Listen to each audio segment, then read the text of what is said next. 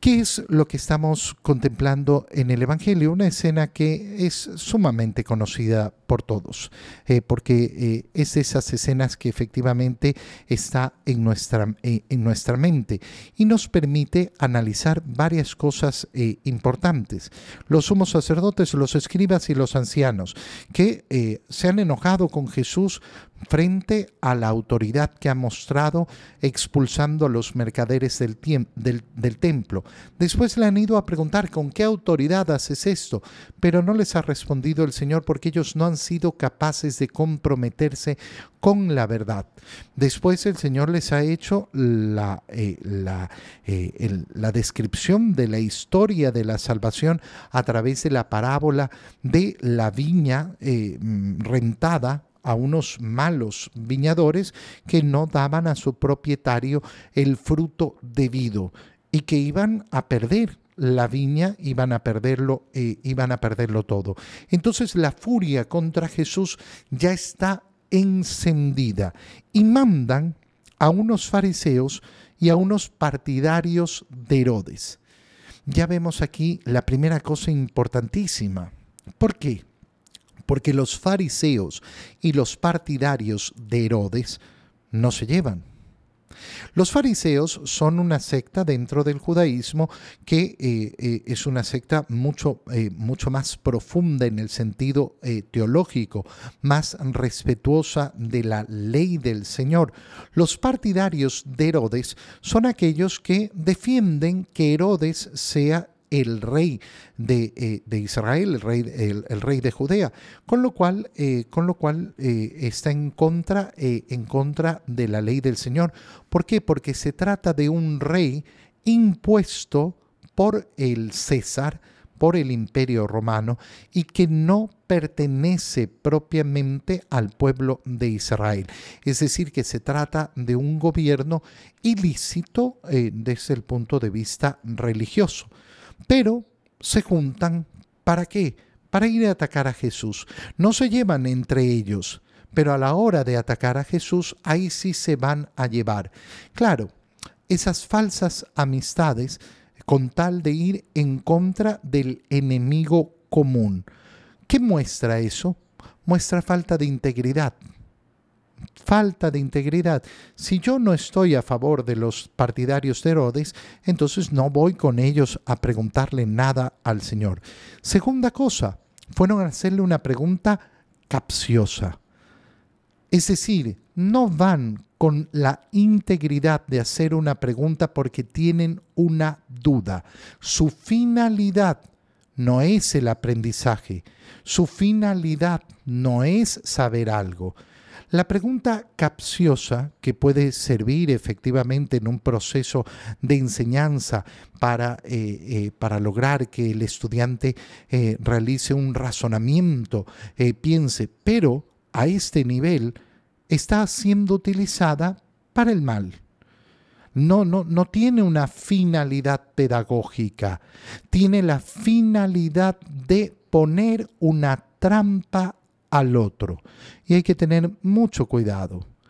Incluso cuando uno cree que eh, está haciendo el bien al poner una pregunta capciosa para demostrar eh, efectivamente eh, la falta de racionalidad que puede tener una persona.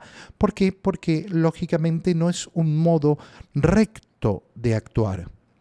Cuando queremos demostrar que un argumento es falso, se lo demuestra, se lo explica, se lo dice.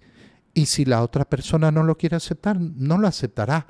Eh, pero no, no, no, no, no, es, eh, no es lo que busca el cristiano hacer quedar mal al otro.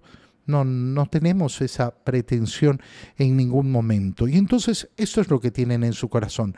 Quieren hacer quedar mal a Jesús. Maestro, Sabemos que eres sincero y que no te importa lo que diga la gente porque no tratas de adular a los hombres, sino que enseñas con toda verdad el camino de Dios. Aquí está la hipocresía de esos hombres.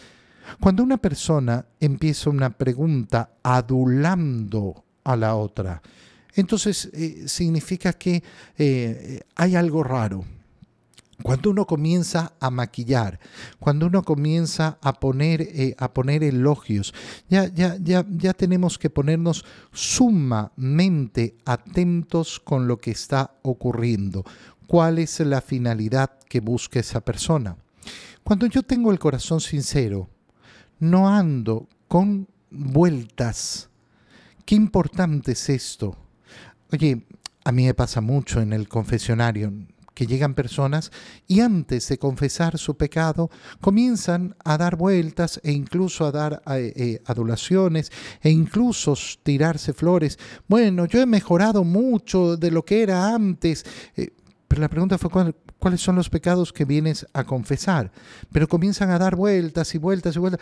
¿Por qué? Porque no quieren ir directo al pecado. Quieren suavizarlo quieren eh, ponerle un poquito, eh, un poquito de sabor o un poquito de, eh, adobarlo para suavizarlo. No, no, uno con tranquilidad expresa, expresa lo que quiere expresar. Cuando somos de aquellas personas que andan buscando el modo de decir lo que voy a decir, pero decirlo así suavecito, que no, que no se pueda. Oye, no hay sinceridad no hay sinceridad en el corazón. Comunica lo que tienes que comunicar. Eh, y le preguntan después, ¿está permitido o no pagarle el tributo al César? ¿Se lo damos o no se lo damos? ¿Qué es lo que están buscando estos hombres? Estos hombres están buscando poner al Señor en una encrucijada. Si el Señor dice, sí, claro, hay que pagar los impuestos, eh, entonces el pueblo va a decir, ¿cómo va, a decir esto? Eh, un maestro de Israel, uno que, pensamos que es el Mesías, que nos va a liberar del yugo extranjero, del yugo romano, eh, debería decir que no, que no paguemos impuestos, que nos llame a la rebelión. Y por el otro lado, si dice que no, eh, eh, eh, que no hay que pagar impuestos, entonces se pondrá en contra de la autoridad romana y podrá ser acusado delante de ellos, como fue una de las acusaciones que le hicieron al Señor. El Señor lo que hace es muy sencillo. Primero, desenmascararlos. Notando su hipocresía, les dijo, ¿por qué me ponen una trampa? ¿Por qué quieren ponerme una trampa? Primero, desenmascarar la hipocresía. Qué bonito, qué importante, qué valiente desenmascarar la hipocresía. Y en segundo lugar, presentar un argumento muy sencillo. ¿De quién es la imagen en esta moneda? Del César. Pues denle al César lo que es del César y a Dios lo que es de Dios. Cumplan sus deberes cívicos.